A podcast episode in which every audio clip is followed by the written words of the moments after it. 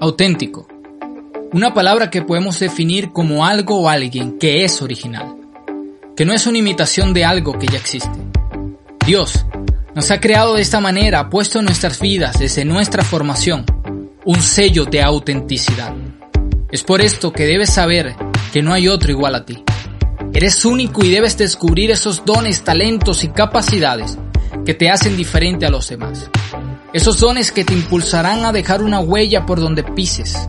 Huellas como las que dejó Samuel en el templo, que aunque estaba rodeado de hombres malos, eso no le quitó ser auténtico. Huellas como las que dejó David, que aunque no quiso pelear con la armadura de Saúl porque no era su talla, con una piedra y una onda pudo derribar un gigante.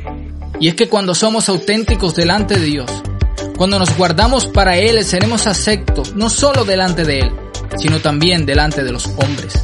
Sin necesidad de hablar, caminar o actuar como los que están de moda pero que no agradan a Dios con sus acciones. Por eso hoy, hoy te desafío a que no intentes parecerte a otros. No esperes tener mucho para hacer algo que marque la diferencia en la sociedad. Con ser único y auténtico, créeme, ya estás haciendo mucho. Y es que en un mundo tan ficticio de redes sociales, donde el prototipo de la mujer perfecta se basa en mostrar su cuerpo, en donde todos publican su vida perfecta. En ese mundo, ser auténtico sin lugar a duda es un desafío.